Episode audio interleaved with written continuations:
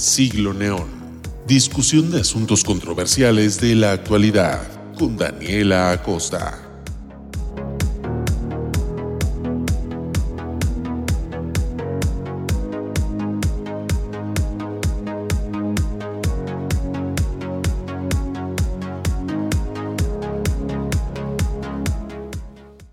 Hola, muy buenas tardes. Estamos de regreso a Siglo Neón. Al fin es jueves.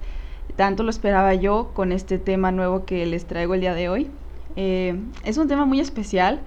De hecho, se refiere a un libro que leí al principio de esta cuarentena cuando apenas nos estábamos encerrando y acostumbrando a este, a este nuevo estilo de vida que va a durar unos meses más. Eh, déjenme les platico el libro un poco. Es El hombre en busca de sentido de Víctor Frank. Este libro tiene una frase que creo que encapsula todo lo que vamos a hablar el día de hoy, aparte de que es una frase muy enigmática. Eh, bueno, la frase dice, vida provisional de duración desconocida. ¿Qué es lo que ahorita está ocurriendo en nuestra realidad?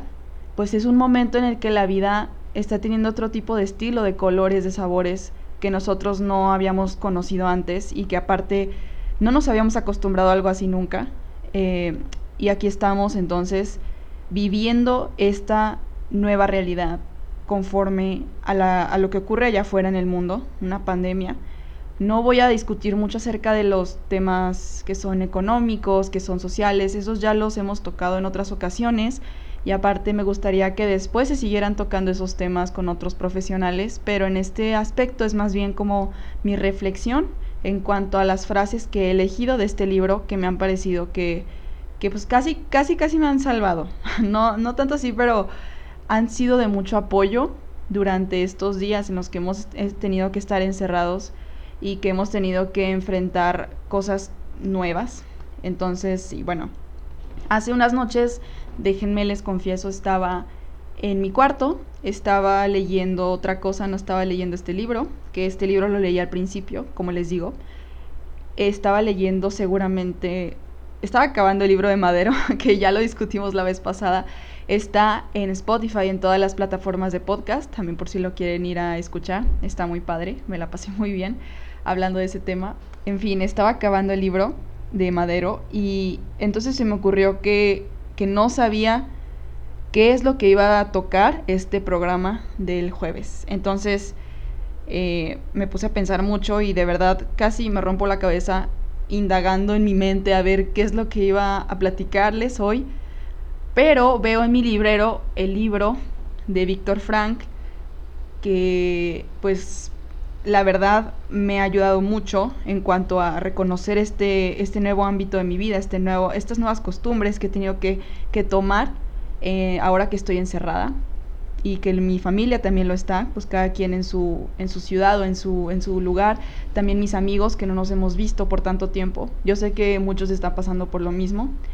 Cabe recalcar que yo sé que hay situaciones muy difíciles en este momento, hay personas que la están pasando peor en cuanto a que pues hay desempleo, ahorita la situación allá afuera pues sí es bastante complicada para muchísima gente y somos de los privilegiados que nos podemos quedar en casa.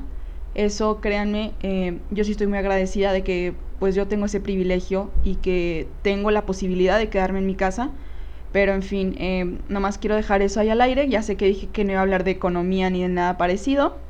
Pero pues sí, nada más para dejar eso en claro que yo estoy consciente de esto pero igual, de igual forma ha sido una evolución, yo creo, interna para cada uno de nosotros el estar aquí adentro, en nuestras casas, adentro de nuestra propia mente, porque ya no es como antes, ya no es que visitamos a la familia, que visitamos a nuestros amigos para escuchar lo que tienen que decirnos ellos acerca de algún tema, acerca de cómo han estado sus vidas, qué han conocido de nuevo, qué, qué han aprendido que nos puedan a nosotros influenciar un poquito o, o hacernos aprender también. Entonces, eh, pues sí ha estado esa parte difícil en la que yo me he encontrado muchas veces releyendo estas frases del libro.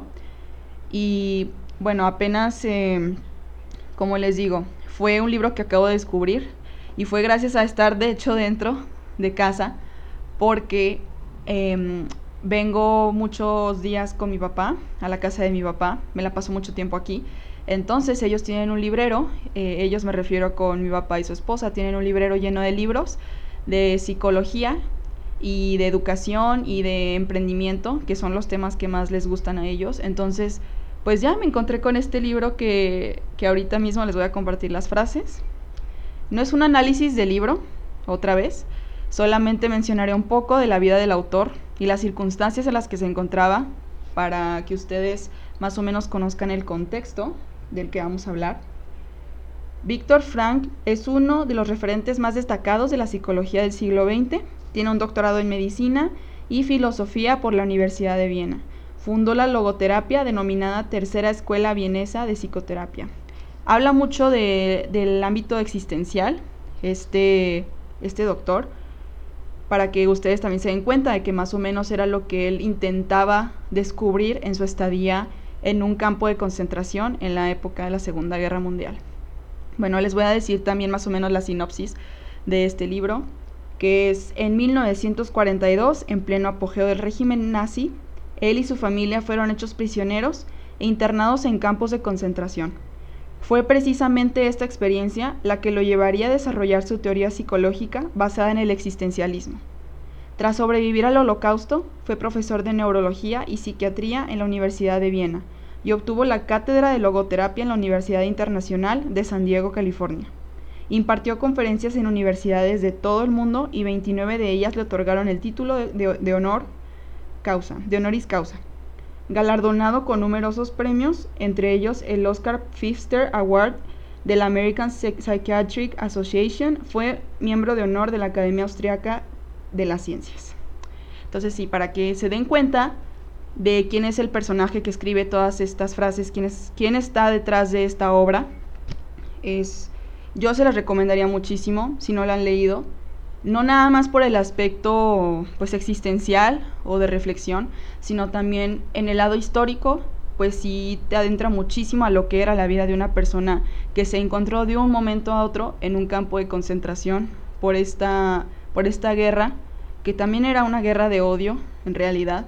Entonces, sí, eh, sí, también busquen documentales, busquen muchísimo de este tema, es muy interesante. Yo no me considero experta en lo que es la Segunda Guerra Mundial, en lo absoluto. La verdad es que no, no sabría decirles así tanto, tanto como puedo decirles de la Revolución Mexicana o, o de algún tema histórico de México, pero sí me gustaría aprender muchísimo más y esto es lo que se logra con este tipo de libros, que son testimonios reales y son experiencias de personas que estuvieron ahí y qué mejor aprender de una persona que realmente con sus ojos pudo ser la víctima o pudo ser el que presenció toda esta atrocidad que fue la Segunda Guerra Mundial. En fin, vamos a empezar con la primera frase. Lo que voy a hacer es más o menos indagar con ellas o desarrollarlas un poco para que se pueda saber, puedan saber ustedes qué es lo que pienso de ellas y cómo me han marcado durante este periodo de tiempo. La primera que les voy a comentar habla del sufrimiento. Creo que este periodo no es como tal un periodo en el que estamos sufriendo de las circunstancias de allá afuera, pero sino más bien es como la guerra de cada uno de nosotros adentro. Siento yo que es más por ese lado. Y a mí me gusta mucho lo que dice acerca del sufrimiento porque ahorita que, como les digo, no tenemos las facilidades que antes, yo le digo mucho a mi familia y a mis amigos que yo me nutro mucho de convivir con gente el día, en el día a día. De hecho, en la universidad a veces cuando no había clases, pues lo que a mí me gustaba mucho era estar afuera del salón con mis amigos platicando acerca de un tema que a mí me parecía muy importante, ya sea social, ya sea del universo, o sea, era muy, muy fructífero el tener a la gente alrededor de mí y ellos dándome su opinión acerca de los temas que yo, que yo les ponía. O, así era demasiado interactivo ese, esos momentos y la verdad sí se extrañan a veces, pero bueno, les voy a dar un poco estas frases para que vean a lo que me refiero. Él dice, de esa observación dedujo que no es el sufrimiento en sí mismo el que madura o enturbia al hombre, es el hombre el que da sentido al sufrimiento. El sufrimiento en cierto modo deja de ser un sufrimiento cuando encuentra un sentido. Les voy a confesar también que esta noche en la que les digo que, que estaba pensando en qué hacer para este programa, fue la primera frase que leí porque es de las primeras páginas. otra vez les digo, las releo mucho estas frases. Entonces, eh, cuando vi esto, lo que dice el autor, realmente me puse a pensar y dije, a ver, ok, todo lo que estamos viviendo ahorita claramente tiene un sentido, ya sea nuestras guerras internas o lo que parece allá afuera que es como el fin del mundo casi casi porque no tenemos ojos certeros que podamos, o sea, que nos puedan decir qué es lo que realmente está pasando, solamente vemos noticias, vemos a la gente discutir sobre el tema, pero realmente no sabemos qué está allá afuera. Pues esta frase sí me hace pensar muchísimo en lo que significa todo ello que estamos atravesando. También dice Nietzsche, por ejemplo, que en alguno de estos puntos del libro lo menciona el mismo autor, que lo que no me mata me hace más fuerte. Entonces yo creo que esta frase está de Nietzsche, claro que toma sentido, pero justo, vaya la redundancia, cuando tú le encuentras el sentido a ese sufrimiento que ahorita estás atravesando. Este, les digo, no soy psicóloga, no soy terapeuta, nada de esto, pero a mí esto me pareció muy importante, el dejar en claro que, que una vez que le encontremos el sentido de por qué ahorita me siento así, por qué ahorita me siento como, o sea, más que aislada socialmente, pues me siento como aislado de, de un mundo que yo conocía antes. Creo que cuando le encontremos, en el momento en que salgamos de esto, cuando le encontremos el sentido a eso, va a ser muy llenador y va a ser muy importante para nuestro crecimiento personal. Entonces, sí, me gusta mucho partir con esta frase que subrayé, porque sí cabe recalcar, yo subrayo las frases de los libros, por eso también les pude decir lo que fueron las de Madero. Esto a mí me gusta mucho hacerlo, disculpen, yo sé que hay mucha gente que no le, no le gusta que se rayen los libros, pero como dice mi papá, es una manera de demostrar que este libro fue tomado, fue leído, fue, fue vivido, pues entonces, eso también me gusta mucho a mí. La siguiente frase que les voy a leer es acerca casi de lo mismo, lo de, de, lo de vivir un día a día, una circunstancia que no habías nunca contemplado en tu vida. Dice, sí, el hombre puede acostumbrarse a todo, pero no nos pregunte cómo lo hace. Esta frase la estaba discutiendo con una amiga, con Paula, si es que me está escuchando, un saludo, porque se la enseñé y me dice que si este autor tiene la respuesta de eso, que si él sabe algo que nosotros no, de, cómo nos acostumbramos a todo, nos adaptamos absolutamente a todo.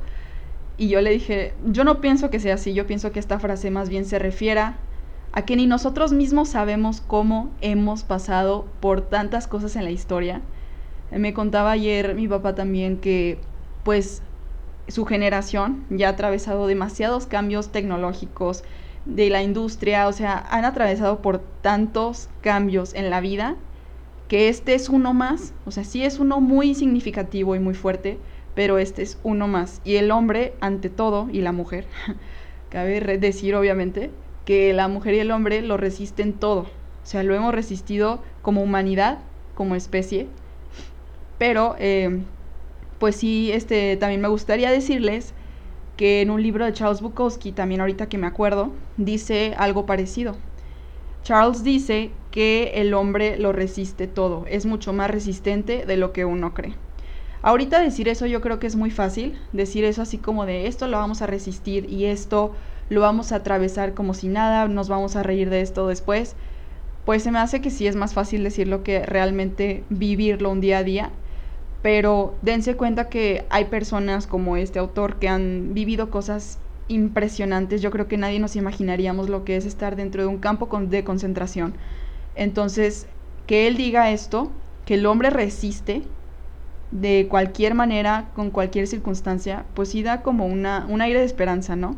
Un aire de esperanza de esta situación y el resto de que nos vayan a, a ocurrir después, pues sí da ese aire un poco de esperanza de que esto no es el final, claro, o sea, las cosas pasan porque tienen que pasar, pero nosotros seguimos resistiendo.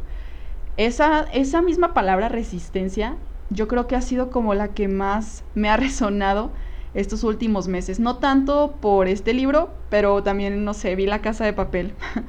y ahí, pues dicen muchísimo la palabra resistencia. Lo usan mucho para, pues para justificar lo que están haciendo dentro del banco. Si no lo han visto, pues adelante a su propio criterio, pues ya, ya verán si está buena o no. Pero sí, este, me gusta mucho que usen esa palabra la palabra resistencia, porque también se refiere mucho a mm, el término del fascismo en Italia, cuando ya pues estaba retirando el nazismo en todo el mundo, que estaban siendo vencidos, pues este fue el retiro del, del fascismo, ya que cantan Bella Ciao en este programa. Digo, eh, obviamente, este, el día de mi cumpleaños, pues sí me di cuenta que el 25 de abril, o sea, ese día, se celebra la o sea, ese retiro que les digo del, del, fascismo en Italia. Y a mí se me hizo impresionante porque yo vi videos de las personas en sus balcones cantando Bella Ciao y con la bandera de Italia. Entonces, no sé, esta palabra de resistencia me ha resonado muchísimo y qué bueno, me gusta que sea así, porque pues mantiene uno a flote lo que, lo que está haciendo día a día. O sea, ahorita resistir, seguir con nuestras vidas, seguir poniendo todo de nuestra parte para que sí sea algo fructífero al final. O sea, sacarle lo bueno a lo que parece que no tiene nada de bueno. También lo mencionaba mi profesor Quiñones cuando vino a, este programa, bueno, cuando habló conmigo, le hicimos la entrevista, decía que si era, pues, lo, o sea, de hecho fue lo último que dijo, que sigamos resistiendo, que esto no, no, se va, no se va a quedar así, nosotros somos resistentes, yo también dije lo mismo y no sé, les quiero compartir eso porque me gustaría que ustedes también, si cabe la posibilidad, sea una palabra que se les quede ahora que estamos atravesando por estas circunstancias y por las que sean que están pasando en su vida, no nada más esto, pues obviamente las emociones nos separan, si la economía y el mundo se para allá afuera, pues yo sé que las emociones no separan ni, ni lo que piensas ni lo que sientes, entonces pues sí, les dejo esta palabra resistencia les diré la siguiente frase. Hay cosas que pueden hacerte perder la razón, a no ser que no tengas ninguna razón que perder. En una situación anormal, una reacción anormal constituye una conducta normal. Aquí es un juego de palabras, pero básicamente lo que dice es, es esto. O sea, si nosotros estamos ahorita reaccionando de una manera anormal, en la que no nos reconocemos a veces a nosotros mismos por lo que estamos haciendo, porque estamos, no sé, estamos de flojos en, ahorita lo que es las clases o el trabajo en casa, no, no, estamos haciendo nada productivo según nosotros y no nos reconocemos en este ámbito porque generalmente somos personas que, que se la pasan haciendo mil cosas en la universidad, en, en, el trabajo, en la escuela. Pues ese es precisamente lo que me gusta de esa frase, o sea, ahorita lo que estás viviendo tú no va a ser como lo que estabas viviendo en marzo o en febrero es normal que actúes anormal en tus emociones. Entonces, este, también me gustaría decirles, al principio de esta, de esta cuarentena, sí fue muchísimo más difícil, obviamente, acatar toda la situación que estaba ocurriendo. Eh, pero después, pues las, las cosas mejoran, las cosas las ves con diferentes ojos por necesidad, así como para poderlas tomar mejor. Entonces, mejoran un poco y luego vuelves a caer en ese estado de qué está pasando, ya no entiendo nada. O sea, pregúntenle, no sé, a mi papá. Yo sé que muchos de ustedes también hacen lo mismo, que le dicen a sus papás, es que ahora qué sigue. O sea, de verdad yo no veo ninguna luz al final del túnel. O sea, ¿qué es lo que va a pasar con la gente allá afuera? ¿Qué es lo que va a pasar con nosotros? Estamos cambiando completamente. Han sido tres meses de absolutamente nada de movimiento más que mental. Entonces, eh, sí, eso me gustaría también saber sus experiencias acerca de esta cuarentena. Que les digo, somos aquellos privilegiados que nos podemos quedar en casa, pero aún así ha sido como esa, esa trampa mental. Seguimos adentro de nuestra cabeza y no nos dimos cuenta que eso no se detenía. O sea, nos dimos cuenta que siempre está funcionando, que siempre está andando lo que hay adentro de nuestra mente y no y puede parar todo en el universo, puede dejar de existir lo que sea, pero nosotros seguimos pensando y analizando y teniendo este razonamiento. Entonces sí me gusta mucho esta frase porque no, es, no hay necesidad de sentirnos así de nosotros estamos exagerando o, o, acá esta persona está dramatizando, tampoco juzgar a los demás. Es algo anormal y es normal actuar anormal. La siguiente frase se las compartiré. Esto ya es más del amor, acerca de cómo se siente el amor entre las personas aun cuando estamos lejos.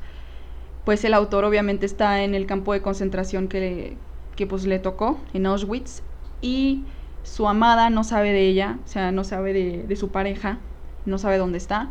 Él piensa que está muerta, pero al mismo tiempo tiene la esperanza de pues tal vez está viva. La verdad es que ella no sabe a ese punto porque él está pasando por sus propias adversidades, es una situación muy compleja en su propio campo y en su propia mente, o sea, es complicadísimo para él también pues aceptar la situación que está viviendo. Entonces, me encanta esta frase y se las voy a compartir. El amor trasciende la persona física del ser amado y halla su sentido más profundo en el ser espiritual, el yo íntimo. Que esté o no presente esa persona, que siga viva o no, en cierto modo carece de importancia. Esto me gustaría también escuchar cómo es que ustedes lo interpretan, porque pues yo, por ejemplo, lo puedo interpretar en la manera en la que aprecio mucho, mucho, como les digo, a la gente cuando está alrededor de mí. Me gusta mucho escuchar lo que tienen que decir, escuchar, no sé, ver sus lados humanos cuando están justo enfrente de mí, tener esa idea de, de que hay mucha gente, mucha variedad de personas a mi alrededor. Entonces, este, yo sé ahorita que pues ya no las puedo ver todos los días como antes lo hacía. O a mi familia también, pues mi familia, los abuelos a veces, ¿no? Son lo que se extraña mucho, que porque ellos tienen que estar muy bien protegidos y guardados para que no les pueda pasar nada.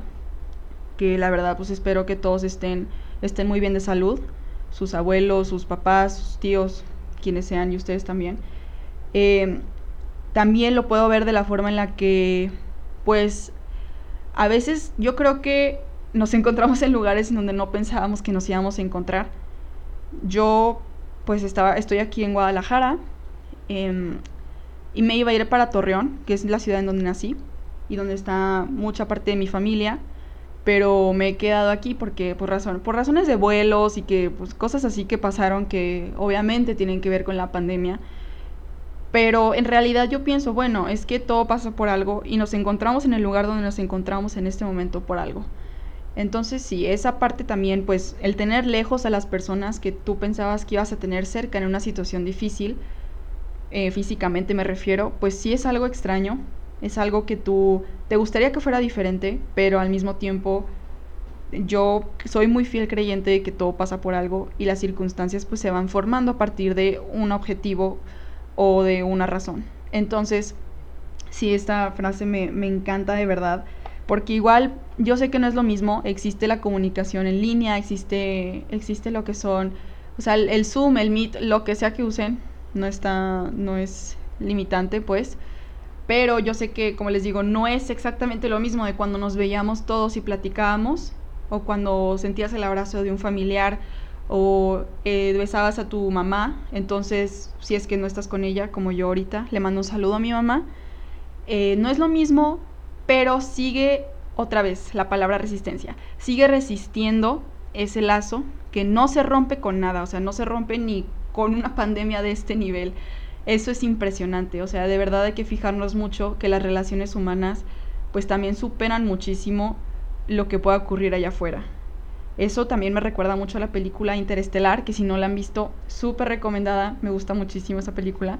Dura mucho también, pero pues la verdad disfruté cada segundo de esa, de esa película.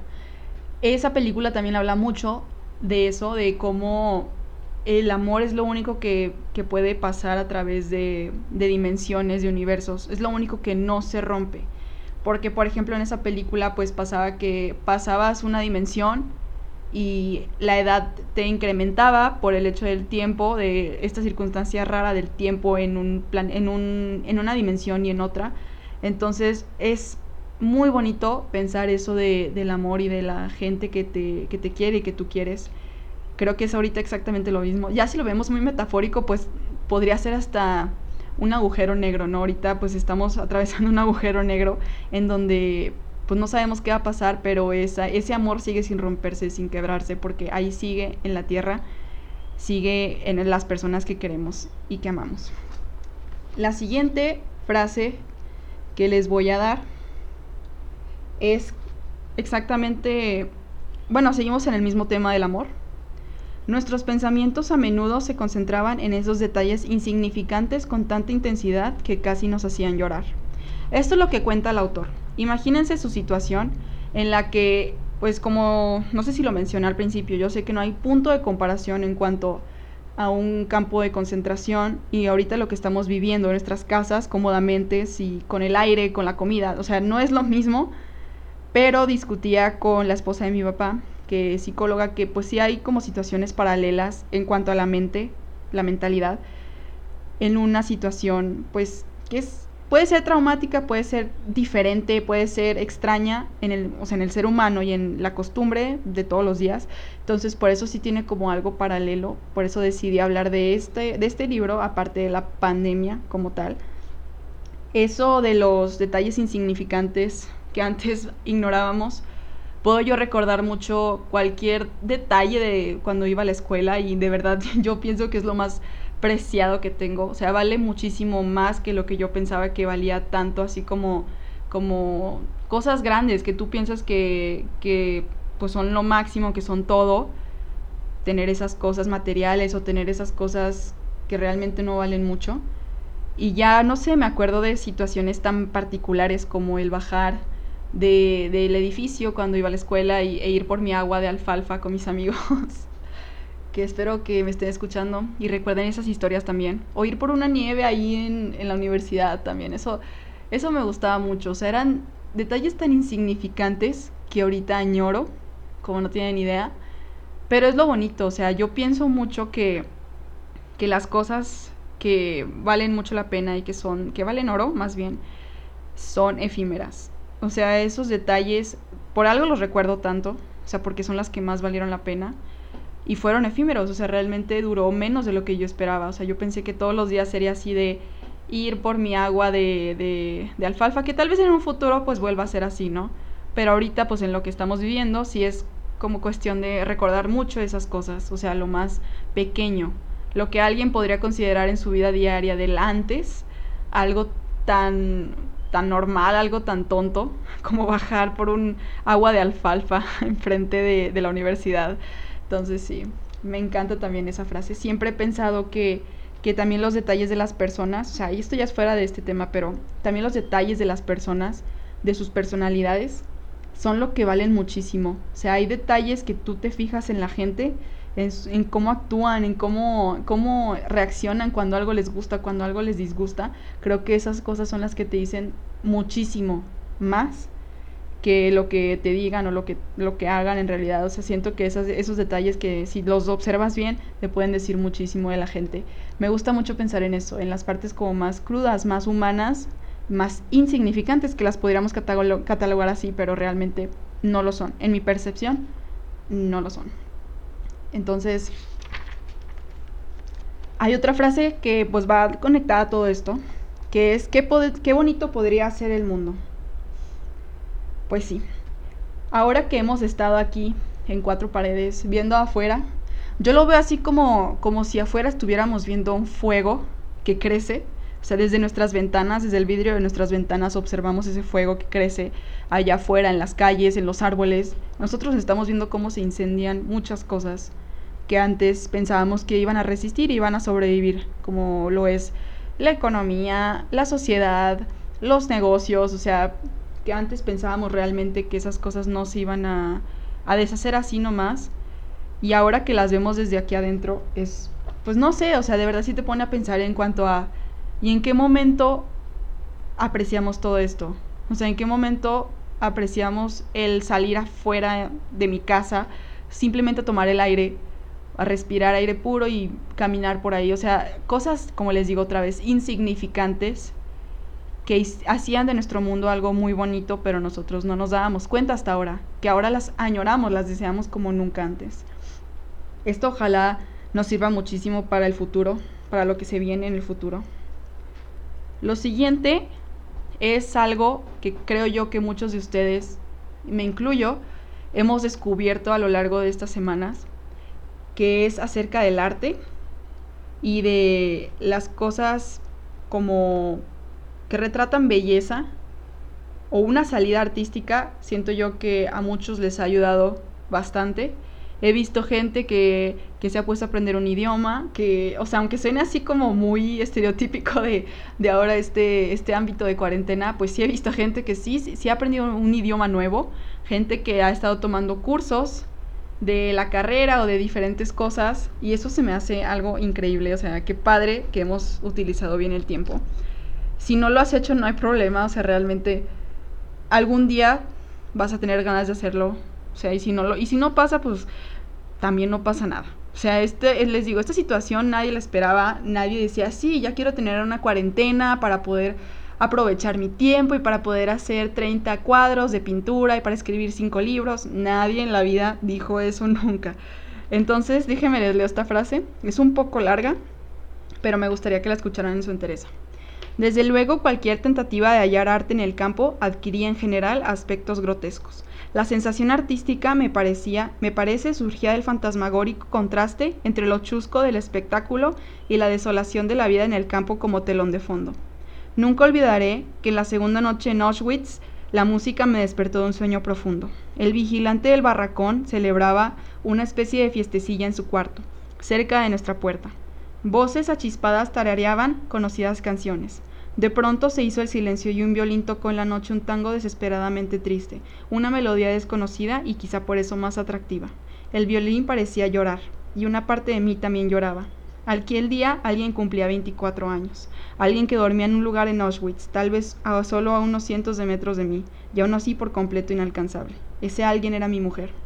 También esta parte es un poco, pues ya bien lúgubre, porque pues se trata de su mujer, que cumplía años y no la podía ver, y yo no sé, me identifico mucho porque pues yo cumplí también años esta cuarentena, mucha gente, yo sé que han cumplido años esta cuarentena y es extraño en el momento en que cumples años, o sea, como les digo, ya el punto de comparación entre un campo de concentración en el que no sabes si alguien vive o muere, pues ya es muy diferente a lo que estamos ahorita atravesando, pero seguimos sin vernos igual. Entonces, eso sí fue muy extraño, vivir mi cumpleaños en un día sin nadie más que las personas que viven en mi casa pues estuvo, estuvo bastante bien, o sea, a mí me gustó mucho pues tener pastel, tener flores, o sea, por parte de mi papá y Ana, pero al mismo tiempo sí es algo que tú esperabas de otra manera, o sea, mi cumpleaños cayó en sábado, me acuerdo, y yo decía, no, que sí, que van a pasar muchísimas cosas bien padres, ya me vi con mis amigos, con, con todo el ánimo del mundo, cumpliendo 19, pero no fue así. Y está bien, o sea, yo lo acepto y lo comprendo que las cosas tuvieron que ser así porque no hay de otra y porque estoy cuidando a los demás al quedarme aquí adentro y ellos están cuidando también al quedarse adentro de su casa. Entonces, bueno, ya partiendo de esto del tema del arte, eh, ahora sí, me gusta mucho que él también dice bastante acerca de los espectáculos que hacían en el campo de concentración. Hacían tipos de shows cuando podían, o sea, no, no era que se los permitieran tanto, pero ya en secreto pues les permitía, o sea, se los permitían ellos mismos hacerlo cuando ya era muchísimo estrés, cuando algunos ya estaban hasta delirando, pues sí tenían ese tipo de espectáculos en los que el humor más tonto era el humor más increíble, o sea, ya no había tanto espacio como para creatividad en cuanto a eso, pero igual él sostiene que esta capacidad de crear y de amar o sea, amar es, otra cosa, es otra cosa, pero de capacidad de crear es lo que también hace énfasis, es lo que ayudó muchísimo a la gente que estaba ahí dentro. Eh, dice mucho también, eso me gusta, que, que las personas intelectuales o las personas que siempre habían tenido como esa parte de ellos creativa, fue la que más, más fácil pudo sobrevivir un evento tan, tan terrible como el de, el de los campos de concentración, porque podían estar adentro de sus cabezas, podían tener su mundo aparte y eso era lo que los salvaba a ellos. Eso se me hace muy, muy increíble. Él decía que las personas de mayor fuerza física, pues aunque pareciera, eran las, no eran las que sobrevivían, sino las que tenían adentro de sí mismos una fortaleza o un mundo diferente en el que podían acudir si las cosas se ponían muy graves. Entonces, después vamos a ver esto en otra frase que menciona, esto de la fuerza interna, que es casi casi su conclusión. Ya ven que el libro se llama En busca de sentido, pues es casi casi su conclusión. La fuerza interna es lo que le dio sentido a todo esto. Pero en fin. Em, iremos a la segunda de este tipo. Perdón, no, ya no se trata del arte. Si quieren, creo que después hay otra frase de lo mismo. Pero ahorita se trata sobre los amigos. Esto no tiene mucho que ver ya con algo de la pandemia, pero a mí se me hace que es muy elemental escuchar algo así. De hecho, hasta Jesús mismo algún día dijo que tire la primera piedra el que nunca ha pecado, pues entonces esta frase se parece un poco a ello. ¿Quién se atrevería a arrojar la primera piedra contra el que favorece a sus amigos en condiciones en que tarde o temprano hay que decidir entre la vida o la muerte? Nadie puede juzgar, a menos que pudiera asegurar con, con absoluta certeza que no habría hecho lo mismo en una situación semejante. Lo que él atravesaba era una situación muy desesperante, muy, muy fuerte, y había personas que realmente decidían en su momento, pues, si llegaban a ser un grado más alto en el rango de los que cuidaban ahí en el campo de concentración, pues lograban que sus amigos vivieran de una manera más decente. O sea, tenían las facilidades de darles mejor de comer a los amigos o cosas así. Entonces, muchos pues decían, ¿cómo es eso posible? O sea, que criticas algo así, ¿no? Pero no sabes si tú en ese momento harías lo mismo por una persona que tú aprecias. O sea, es una situación tan desesperante que no puedes juzgar a lo que están haciendo los demás, sino tienes que tomar en cuenta que tú sería, podrías estar en ese lugar y podrías hacer exactamente lo mismo. Vaya, yo creo que esto puede caber con la productividad. Si alguien no está haciendo algo productivo, como tú le llamarías, y lo ves, pues no, no estás en posición de juzgar a nadie. Yo sé que, que esta situación es mucho de fortaleza, de lo de adentro, de cómo puedes sostenerte en situaciones complicadas.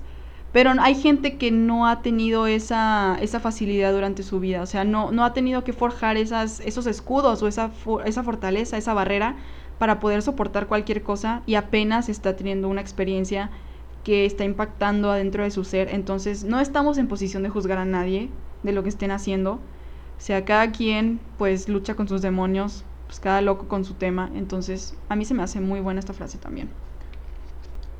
Lo siguiente se me hace un poco... Un poco ya más profundo, que es de lo que les comentaba hace rato, de cómo al principio de la cuarentena las cosas a veces se ponían un poco negras, no sabías exactamente qué es lo que estaba ocurriendo y creo que ahorita nadie lo sabe en sí perfectamente, pero de igual forma hemos tratado de, acostumbrarnos. La frase dice así, la supervivencia absorbía la personalidad hasta provocar un torbellino mental que ponía en duda la jerarquía de valores que había sostenido el prisionero antes del, internamiento. Pues esto ya es depende de cómo ustedes lo interpreten, pero lo que él se refiere mucho es como eh, ellos veían a la gente morir, o sea, ellos adentro del, campo veían cómo mataban a sus compañeros. Y era así como uno se, se cuestionaba mucho, bueno, ellos se cuestionaban mucho, cómo era esto posible que ellos podían simplemente ser testigos de algo tan atroz. Pero en una situación así, pues uno va forjando este tipo de personalidad diferente en la que pues es como, yo digo que es como las personas que tienen el, el orden de, el desorden de la identidad que ponen esta barrera, bueno, esta personalidad nueva que las va a proteger de lo más, de lo más, ¿cómo se dirá? De, los embates que tienen que lidiar, con los que tienen que lidiar desde chicos. Entonces siento yo que es exactamente lo mismo cuando estás en una situación tan fuerte como lo es en un campo de concentración. El tener que lidiar con algo, pues te pones una nueva máscara, una nueva cara. Eres otra persona. Ya no eres la misma que antes. Y siento yo que esto es a menor nivel, que un campo de concentración, pero es lo mismo. O sea, te has puesto como esta esta nueva personalidad que puede soportar algo de este tipo, en el que ver las noticias significa casi casi pensar que allá afuera se está acabando el mundo, entonces tienes que soportar eso. Y les digo, es a menor nivel, pero siento que al final de, este tiempo que, está pasando, pues la gente sí va a salir un poco más cambiada, un poco de otras perspectivas también. Y eso, el cambio pues no siempre es malo, ¿no? El cambio también puede ser bueno. Yo considero que que en el caso de muchas personas podría ser que, que se den cuenta de lo más, lo más, lo que siempre han tenido y nunca apreciaron, o, o ser más fuertes en realidad con cualquier problema que se les pueda venir en la vida. En fin, esta frase que les voy a decir es un poco irónica porque yo creo que nadie de nosotros ahora desearía esto, aunque no separa el hecho de que no queramos de, de que sí es muy efectivo. Dice así la frase, el prisionero anhelaba estar a solas consigo mismo y con sus pensamientos, añoraba intimidad y soledad. Entonces, nosotros alguna vez deseamos estar solos, tener nuestra privacidad, y yo creo que muchos de nosotros, pues ya es como de, bueno, ya no, no queremos estar ahorita aquí con nosotros, queremos estar con los demás. Pero me comentaban muchos amigos que lo que pasa es que ahora ya no tienen esa privacidad en sus casas o ya no tienen ese pues ese espacio personal que realmente cualquiera lo necesita, no es algo así de, ay, odio a mi familia, ya no quiero estar aquí, no, pero todos necesitamos el espacio personal. Y siento, bueno, me han dicho muchas personas que sí les hace falta eso, o sea, que ya no saben ni en dónde hablar o ni en dónde pensar. Es como una situación muy rara en la que todos están concentrados en la misma casa, nadie sale, nadie se mueve. Entonces es raro, ¿no? Ahora tener que tener a más personas alrededor de ti, en el caso de, de muchas personas. En el caso de otras, pues sí es que si están viviendo solos o que si están en un lugar aislados donde no hay mucha gente, pues si es esta parte de ya no quiero estar con mi mente, quiero estar con los demás, quiero estar con, con otras personas, pero en realidad enfrentarte a tu propia mente siento yo que te va a ayudar muchísimo más en el futuro que si lo evitas. O sea, si ahorita tienes esa posibilidad, pues es por algo y porque te va a hacer muchísimo más fuerte, pienso yo. Que si es más fácil decirlo otra vez, sí. Pero que no pierdo la esperanza de eso, no, la verdad no. Y no deberíamos de perderla. La siguiente frase es en un capítulo que él llama irritabilidad, perdón. Eh, pues claro que, como lo mismo que les decía, estar en la misma casa con tantas personas ha de ser una situación muy pesada si no estabas acostumbrado a ello. Y también pues este en cuanto a tu conciencia, pues ya no sabes como lo mismo de antes, la personalidad nueva que vas desarrollando ante un, una situación de trauma. Eh, dice así la frase, la conciencia de sentirse un ser humano está tan arraigada en el espíritu que resulta imposible arrancarla incluso en las lacerantes condiciones del lager, que es el campo de concentración. Pero ¿cuántos hombres libres o cautivos la conservan? Eh, antes de explicar esto y desarrollarla un poco, quiero decirles que pueden igual entrar a mi página de Facebook, Siglo Neón, si quieren comentar de lo que sea, de lo que estaba hablando o dar sus opiniones. Eh, ahorita voy a leer un poco una, que me llegó una pregunta, ahorita la voy a leer. Eh, pero igual, déjenme igual desarrollo esto y ya ahorita vamos con esas preguntas y también si me quieren comentar lo que sea, ya saben que por WhatsApp, por Facebook, por donde ustedes me tengan de amiga agregada, pueden mandar sus opiniones o lo que piensan del libro también. Eh, bueno, esta frase a mí me gusta muchísimo porque siento que hay partes de la esencia de un ser humano que no se pueden deshacer. O sea, siento que hay cosas de nosotros inherentes que no, no, no, se pueden quebrar otra vez. O sea, es parecido a lo que hablábamos hace rato sobre esta, esta parte de, de un ser humano que no se puede romper, ni el amor que puede romperse a través de muchísimas dimensiones o de cualquier problema, pero este me gusta mucho pensar que uno como individuo tiene algo adentro que no se le puede deshacer tan fácilmente, aunque enfrente algo tan difícil como esto, como lo que era el campo de concentración, aunque menciona y cuestiona mucho lo que es la conciencia humana. Esto lo hemos también visto en los hospitales, en las reacciones de los gobiernos, en, las reacciones en general del mundo acerca de, este problema, pues, que pues incluye a todos, ¿no? no es un sector nada más. El virus no discrimina, el problema no discrimina a nadie, somos todos los que estamos dentro de esto y es una comunidad entera la que tenemos que pelear contra este, esta situación. Entonces, eh, yo sé que, pues, como les digo, hemos visto las noticias, vemos que las personas toman cierta postura acerca del problema, toman cierta política acerca de ello. Entonces, ahí te das cuenta realmente sobre la conciencia humana, si sí sigue adentro de nosotros. O sea, si sigue funcionando como antes, si sigue siendo real en su esencia, o si ahora sí se está viendo realmente qué es lo que piensa la gente. Yo digo que sí, hay mucho que explica la forma en la que están tomando acciones los gobiernos o las personas en, el puesto en los puestos de poderes, hasta tus propios amigos o tus propios familiares que no creen en ello o que piensan que, que es algo tonto quedarse en casa o, o, los que no se pueden quedar en casa pues no creer en el virus, no sé, este, hay muchas situaciones que siento yo que te das cuenta de cómo son los que están a tu alrededor, o sea, qué tienen adentro de ellos, cuál es su postura ante las cosas y qué tan egoístas, si se puede decir así, puede llegar a ser una persona que pues piensa solamente en sí misma y no piensa que es una lucha de millones, que piensa que nada más es, es algo que va a pasar y que los demás lo sufren y uno no. Entonces por eso se puede salir o puede estar haciendo sus cosas. Se me hace esta parte muy interesante, cuestiona mucho la conciencia humana, que sí es algo inherente, según yo, algo inherente de nosotros, si ya la tenemos de una postura, ya es algo que, que pues tenemos dentro de nosotros desde hace mucho tiempo, pero ahora sí se está reflejando de qué está hecha verdaderamente nuestra conciencia. Em, voy a leer aquí la pregunta que me llegó. Dice, una persona que está sufriendo mucho por alguna situación en particular, ¿crees que puede dejar de hacerlo si se lo propone? Yo pienso, mira, yo no, no soy psicóloga experta, nada, ni psíquica, pero este, yo pienso que es, no es cuestión de proponérselo y ya no sufrirlo. De hecho, pienso que es mucho mejor atravesarlo. O sea, es lo que siempre he pensado, que, que vivir tus emociones te hacen la persona más fuerte, o sea, te hacen una persona muchísimo más resistente.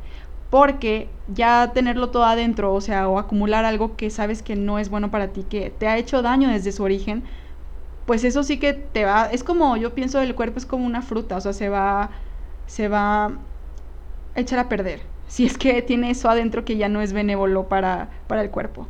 Entonces yo no pienso que una persona puede simplemente proponerse algo y dejar de sufrirlo. Yo creo que sí se lo tiene que sufrir, pero pensar todavía, o sea, tener en mente que no es eterno y que son las cosas que van pasando las que hace a uno una, o sea, una persona como es, o sea, la personalidad en sí. Entonces se me hace muy importante atravesarlo con todos sus colores y no olvidar que pues somos seres humanos, que tenemos emociones y que vamos a enfrentar las cosas de diferente manera cada uno. Gracias por la pregunta. Ya saben, si quieren hacer alguna, está en Facebook, Siglo Neón, o por cualquier lado, por WhatsApp también puede ser. Entonces, les voy a compartir la siguiente. Ahí está, otra vez habla de las cosas que no se pueden arrancar de una persona, que es la libertad humana. Eso me gusta muchísimo. Dice, quizá no fueron muchos, pero esos pocos son una muestra irrefutable de que al hombre se le puede arrebatar todo salvo una cosa, la libertad humana la libre elección de la, la libre elección de la acción personal ante las circunstancias para elegir el camino propio. Habla él de cuando se estos, o sea, hubo sobrevivientes que salieron de aquí del campo de concentración que, se, que huyeron en ese momento. Entonces, él habla de esa libertad humana, que es lo único que no se le ha podido arrancar al ser humano. Que en sí, pues es cierto. Yo, de hecho, o sea, es algo contraproducente, pero yo le decía a mi papá, hace unos días. El que quiere salir puede hacerlo. O sea, realmente ahorita el que quiere salir de su casa lo puede hacer.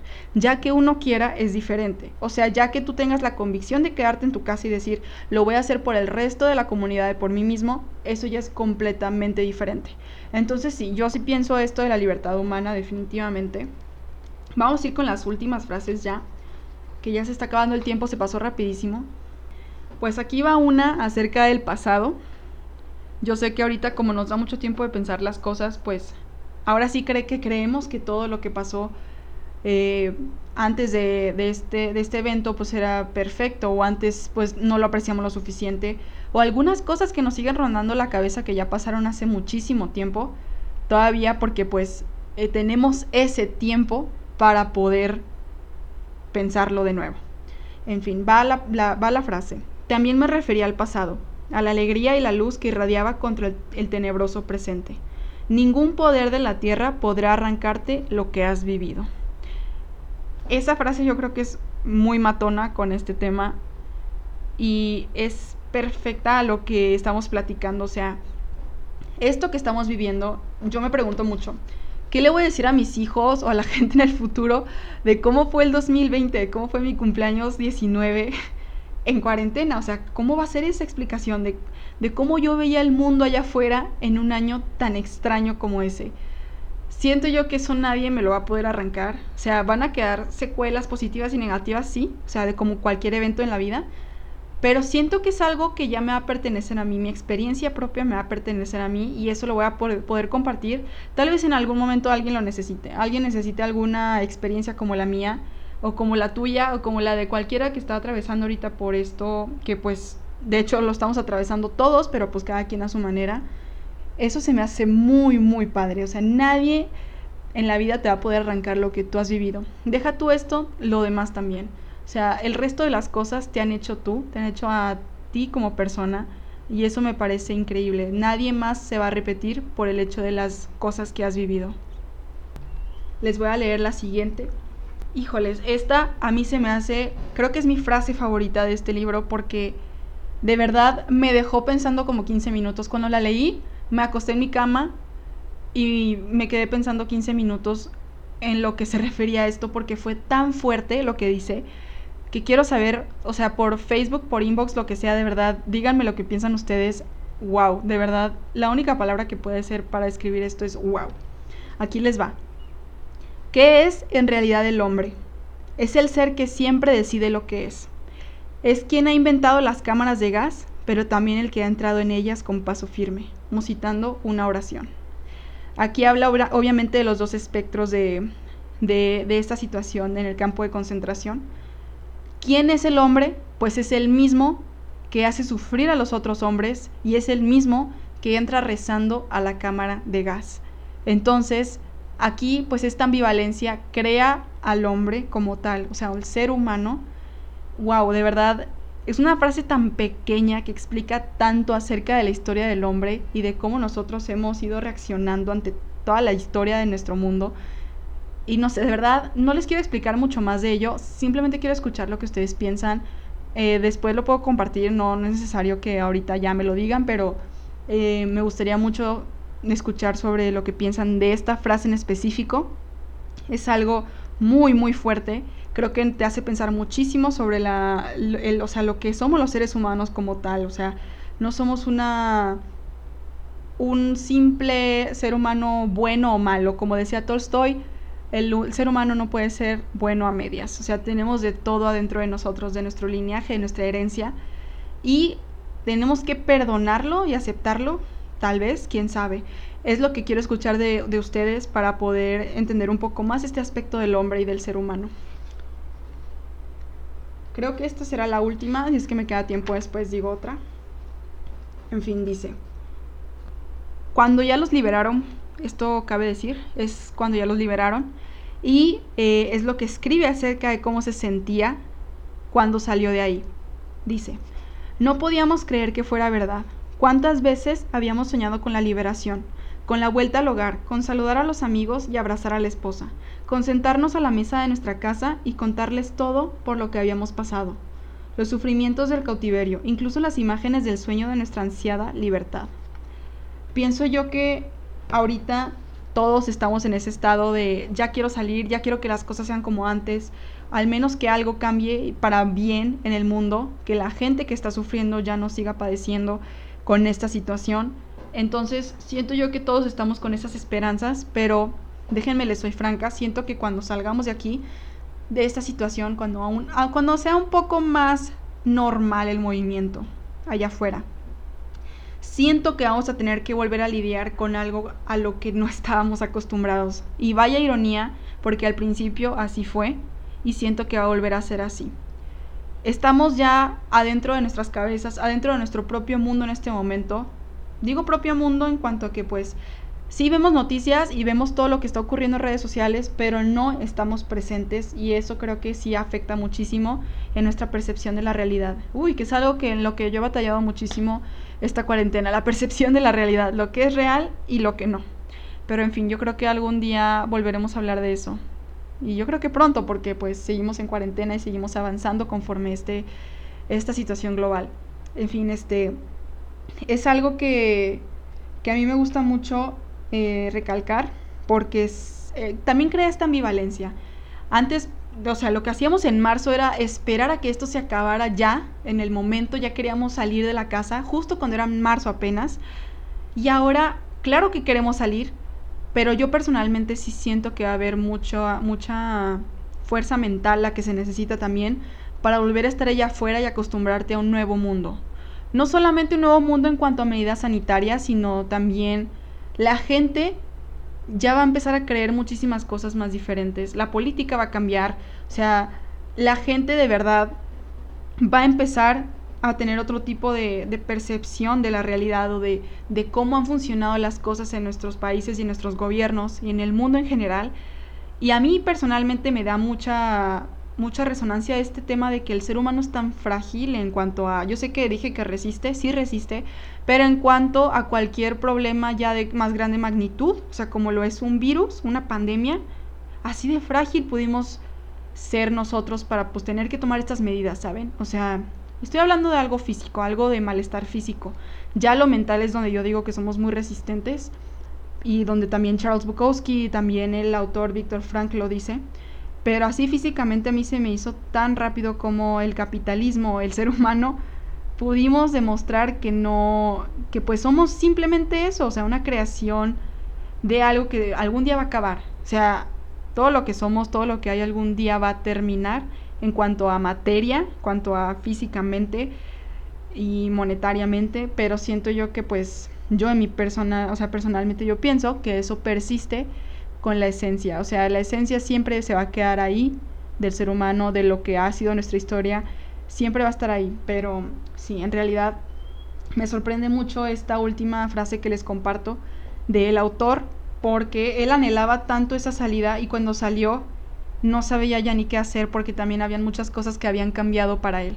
O sea, su esposa ya estaba muerta, su familia estaba por todos lados, algunos ya estaban muertos, algunos seguían, en, o sea, estaban apenas saliendo de los campos y las, las ciudades estaban destrozadas, o sea, su casa ya no era donde él, donde él se acordaba de haber vivido, o sea, estaba destruido todo por una guerra. Entonces, sí hay que tener esto muy en cuenta, que pues el ser humano, como dijo el profesor Quiñones cuando habló aquí, el ser humano se adapta.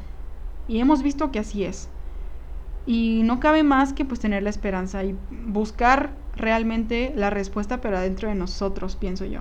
No tanto allá afuera en las noticias, en la gente. Siento que es mucho adentro de nosotros para poder comprender un poco más de lo que está, de lo que está pasando. Eh, me dice Juan Sebastián García, recomiendo ver la película Sueños de Fuga, en inglés Shawshank Redemption, con Morgan Freeman y Tim Robbins, hablando de estar preso y de la libertad. Gracias por la contribución. Sí que es este el mismo tema que estamos tocando ahora. Entonces, si gustan también esta recomendación de película, pues ahí está. Sueños de fuga, en inglés Shawshank Redemption, con Morgan Freeman. Muchísimas gracias. Em, ya vamos a terminar ahora sí. Em, me gustó muchísimo hablarles de este libro ojalá pueda ser así en diferentes emisiones. Yo sé que ahorita pues ya no he tocado las entrevistas. Tengo en mente unas muy buenas, entonces estén al pendiente de eso. Pero ahorita por el momento me gustó compartirles un poco y platicar, o sea, yo enteramente la hora para que ustedes conozcan más o menos de lo que he estado leyendo o del personaje como de Madero. O sea, también me gusta mucho compartir acerca de ese tipo de de cuestiones de la historia de México. Siento que eso ahorita nos puede hacer a nosotros reflexionar en muchos ámbitos de la vida. Siempre aprender de la historia. También en este libro es el caso porque es de, de la Segunda Guerra Mundial. Siempre aprender de la historia creo que va a ser muchísimo en nosotros. O sea, nunca vamos a volver a, a repetirla si realmente hemos aprendido la lección que conllevan estos eventos históricos o las experiencias de estas personas pues también nos dejan marcados a nosotros y nos podemos identificar a cierto punto. Como les dije, no es punto de comparación lo de un campo de concentración y lo que estamos viviendo ahorita, pero ahí está ese paralelismo en cuanto a la psicología, a la mentalidad. Entonces se me hizo muy buena oportunidad para compartirlo y yo sí lo sentí así en el momento en el que las empecé a releer las frases, pues fue por algo, fue porque yo pues también busco mis respuestas en libros, en, en otras personas, en experiencias de otras personas más bien, para yo poder encontrar lo que, lo que tengo que encontrar dentro de mí, basado en todo esto. Entonces, este, por eso sí me, me gustó compartirles esto y espero que más emisiones sean de este tipo. Ya de otros libros, también ya saben, pueden meter sugerencias, comentarios, lo que ustedes gusten, para poder hacer de Siglo Neón eh, parte de, ustedes también, los que participan, pues claro que son parte de ello, o sea, aquí nos escuchamos unos, unos a los otros y eso es lo que se me hace que está muy padre de un programa así. Entonces, bueno, aquí yo me despido, fue un gusto de nuevo este jueves, eh, mayo 21, y los escucho y me escucharán el siguiente jueves. Muchas gracias y que estén bien. Siglo Neón ha llegado a su fin. Te esperamos en el siguiente episodio. Muchas gracias por tu compañía. Hasta pronto.